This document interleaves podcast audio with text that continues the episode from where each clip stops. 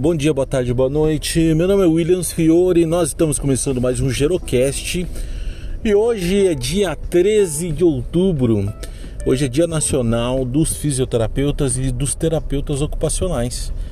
Passando para desejar e agradecer os profissionais que atuam na área, que ajudam na recuperação de milhares e milhares de pacientes em todo o Brasil e o quanto que é importante é, a atuação desses profissionais, principalmente na área do envelhecimento, na geriatria e na gerontologia.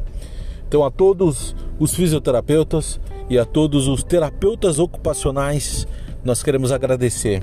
Agradecer o empenho de vocês, agradecer o tanto que vocês fazem por tantas pessoas pelo Brasil afora.